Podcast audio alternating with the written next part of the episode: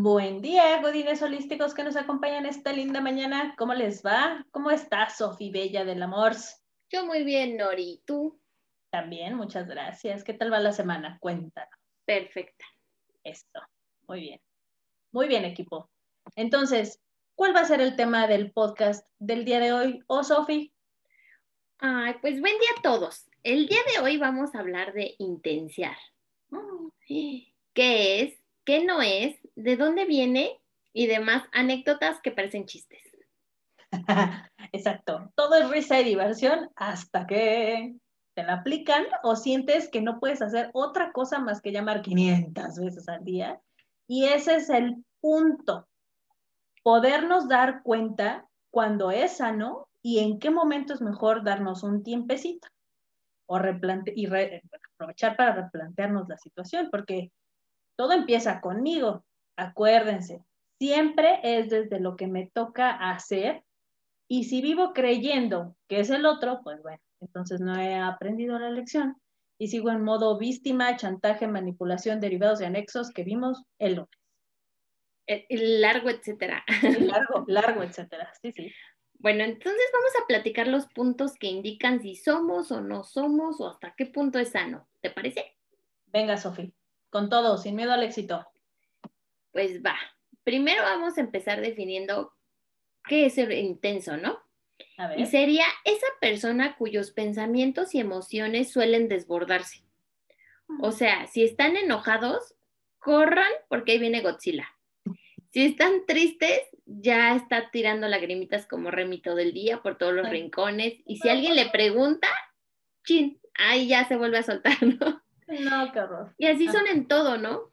Y no estamos diciendo que tener, que tenemos que reprimir nuestras emociones, sino canalizarlas, canalizarlas de mejor manera, ¿no? Y evitar que los demás sean los que pagan los platos rotos de cuando nos convertimos en Hulk. Esa sería la definición gráfica, ¿no? De perder los estribos y arrasar con lo que sea que se nos ponga enfrente. Es que sí, está cañón. El tema, ojo, no es que nos tengamos que contener o aguantar. No, no, no. Es saberlo canalizar, como bien dices, y esto va muy de la mano con la madurez emocional. Para esto no es necesario llegar a alguna edad en específico, ¿no? Pero apúrense. Pero no se me tarden tanto, Entonces, Sí, más bien se trata de tomar las riendas de mis pensamientos, de mis emociones, para saberlas encauzar de una forma sana y asertiva, por favorcito. El ejemplo, sí, por favor. Que, sí, por favor, levanto la mano, yo, gracias. El ejemplo eh, que siempre les pongo en, eh, terapia, y también se lo he dicho varias veces a Sofi, es si, en, o sea, si se trata aquí de a ver quién hace berrinches en la vida y se desbordan así cañón, a ver quiénes son. Los niños. Los niños son los que se desbordan, ¿no? Y está bien porque son niños, porque no tienen idea de cómo hacerlo. Entonces es chamba de los papás enseñarles a encauzarlos. Y me acuerdo mucho de mi papito hermoso de la vida y del amor, que me decía, es que si lloras no te entiendo lo que me dices. Mejor respira y ya más tranquila me explicas. Pero él en todo momento estaba ahí, no me dejaba ahí a un lado ni nada, me observaba y ya un rato después que me empezaba yo a tranquilizar, ¿verdad? Me decía, es que solo se trataba de que estuvieras un poco más tranquila, así ya te puedo e-, entender qué era lo que necesitabas. ¿Ya viste? Y yo me acuerdo que nada más le quedaba viendo y pensaba, ay, es que sí es cierto, así ya le puedo, hasta puedo hablar mejor. Pero es que si no sabemos ni qué sentimos, o sea, imagínate. No. Así que les va el primer punto, a ver si se cachan. A ver. Y el primer punto sería ser controlador. Todo tiene que ser exactamente como lo imaginó tu cabeza y si no, ¡pum! Ya te enojaste, ya hiciste drama, ya te pusiste triste, no salió milimétricamente como yo lo había soñado, entonces ya no es. No, no, no, no, zafo con chile y ajo para toda la vida. Es que aquí ya es enojarse por puras ganas de ser parte del equipo Red Bull de deportistas extremos. Ya esto es otro nivel. Por eso es cuestión de cada uno de nosotros querer hacer el cambio o seguir de la misma realidad en el mismo trenecito, porque pues quiero que salga todo como yo quiero y si no, todos me odian, ¿no? O sea, o todo o nada, y eso está muy triste, ese es control, muy cañón. Cierra muchas puertas. Eh, no, cañón, muchísimas puertas. Entonces, la intensidad seguirá gobernando mi vida porque pues no tengo límites claros empezando conmigo. Y pues así, de sencillo, la vida misma se te puede ir, nada más, ¿verdad? ay, no. Miren, el siguiente sería ser muy emocional. Te ah. gana la víscera, o sea, es tener a flor de piel las emociones y cualquier cosita ya, ¡pum!, la saca a relucir.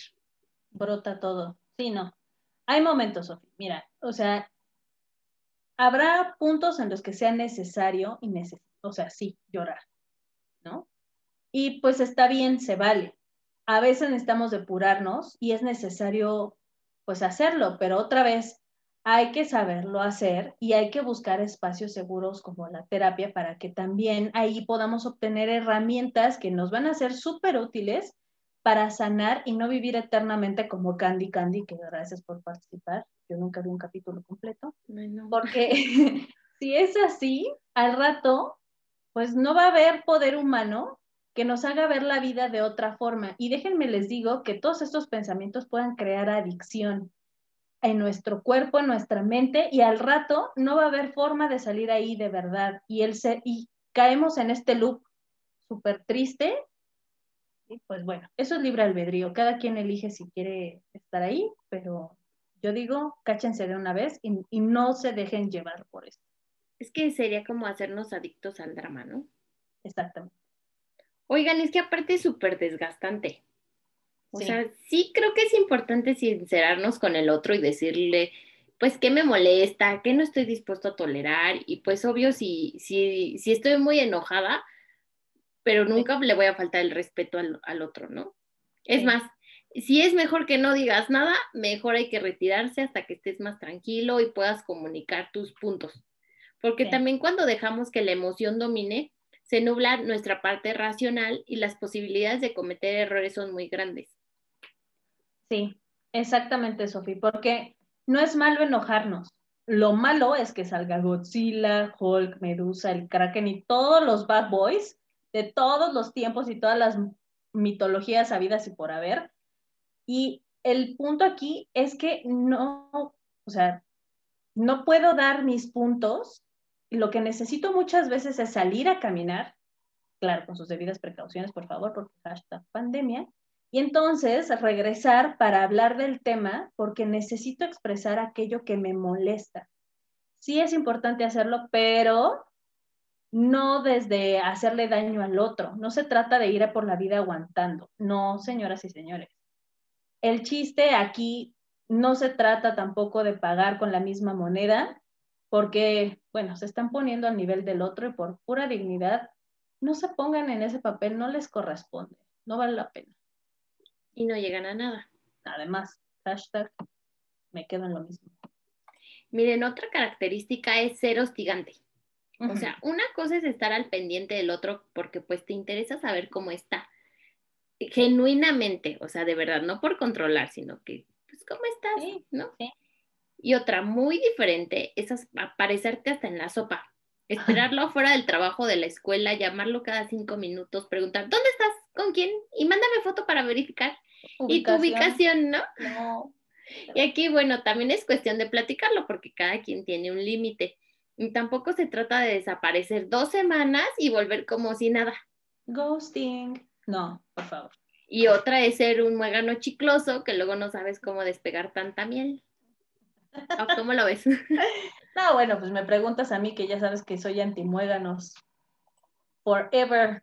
¿No? Bueno, bueno, tantito, bueno, a veces, depende, ¿no? Es que mira, lo de apapachar está bonito y estar al pendiente del otro está padre, pero eso, a volverte su sombra, eso ya es muy problemático, súper tóxico y podemos caer en esto del novio psicópata o la novia psicópata. Entonces, mejor vamos a ver la vida y a vivirla. Pues así, vivo mi día y después llego contigo y lo comparto, ya seas mi amiga o ya sea una pareja o mi familia, porque entonces ambos vamos a poder nutrir la relación sin importar del tipo que sea. Pero ojo, aquí, como les digo, el, la línea es súper delgadita para volvernos los novios o las parejas psicópatas. Entonces, pues ustedes eligen, ¿no? ¿Qué, es lo que quieren? Es que también habla de que mm, tu vida en sí no tiene un sentido, ¿no? O sea, mm, no, no tienes proyectos, metas, cosas en las que tú también tienes que trabajar. Sí, exacto. O sea, persigues al otro porque pues no tienes otra vida. No, porque tu vida gira en torno a, eso y, y, tú no tienes, pues sí, como dices, otra meta, sino que estar ahí al pendiente. La última sería que cuando alguien es intenso, cualquier cosa que entre en su mente difícilmente puede cambiarse. Así que si cree que le mientes, ¡pum! No importa cuántas verdades le digas, no te va a creer, siempre va a estar a la defensiva y te va a buscar y a buscar, a buscar hasta que encuentre algo que le cuadre su historia. Claro. Entonces difícilmente vas a poder dialogar o a llegar a acuerdos, porque en el fondo, aunque te diga que sí, sí, sí, te la va a guardar. No, no, no. Y aquí uno se, por eso luego dicen que las mujeres somos, somos histéricas, pero en realidad somos históricas porque tenemos mucha capacidad de almacenar como cuánto será un, un terabyte. Digo que luego tenemos más, pero bueno, en fin. Eh, aquí les voy a lanzar una de esas preguntas existenciales que me encantan y mis pacientes las conocen muy bien, así es que respiren bien profundo, porque les va. Si estamos cayendo en este tipo de comportamientos que estás mencionando, Sofi, entonces, ¿a qué le tenemos miedo? Chan, chan, chan es que si estamos escuchando activamente la conversación que tenemos, en realidad lo que estamos diciendo es que detrás de todos estos comportamientos hay inseguridad y es algo que viene de un miedo, de una herida que no quiero volver a vivir y seguramente, como lo dijimos desde el lunes, tiene que ver con un abandono.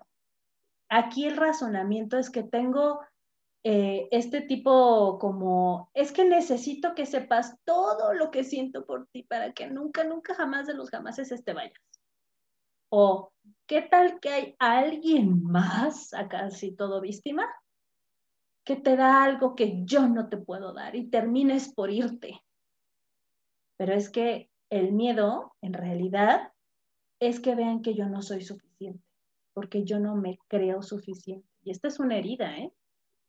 Esta es una herida bien, bien profunda.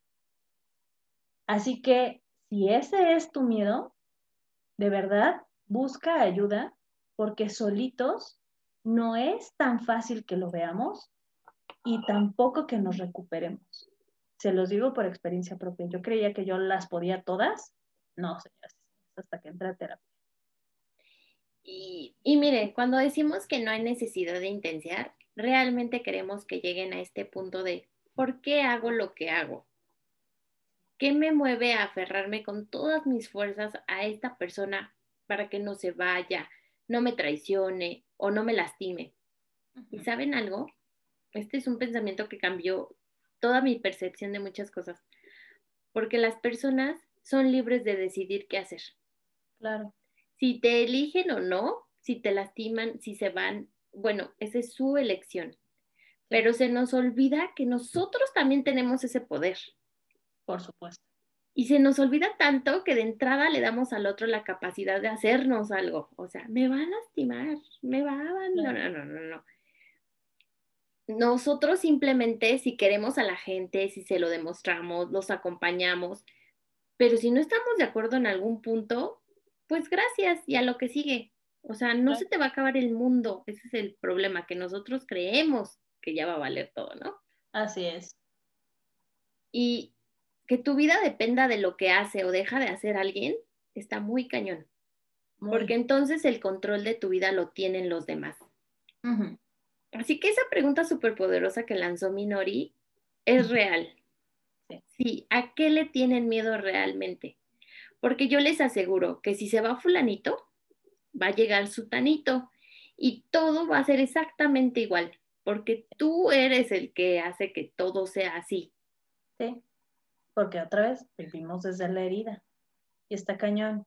Ahorita que estabas diciendo eh, que nos abandonan, retomando lo que decíamos sobre la madurez emocional, a un adulto emocionalmente maduro, porque podemos ser adultos físicamente, pero no maduros. Eh, ah. Exactamente. A un adulto emocionalmente maduro, nadie lo abandona. Exactamente. Y la razón es bien sencilla, porque se tiene a sí mismo. Y mientras yo me tenga a mí, nadie me puede abandonar. Sí. Simple, sencillo. Entonces, pues sí, yo sé que suelto de repente mis preguntas molotov, pero sí son importantes. Entonces, veamos más allá de lo evidente, ¿cuál Thundercats? Venga, equipo Thundercats. Oh. Eso. Y pues desde el no juicio, desde la conciencia, vamos a hacer esto, este ejercicio de introspección, de hacernos conscientes. Y hablando de la conciencia misma, el viernes vamos a hablar del amor incondicional, porque no es lo mismo hacer él o la incondicional. No, eh, para nada. Por favor, para que nos escuchen con muchísima atención y cerremos la semana como debe ser. ¿A poco nosotros? Sí. Muchos besos y abrazos a todos. Gracias, Sofía hermosa. Gracias, Minori. Gracias a todos por escucharnos. Bye.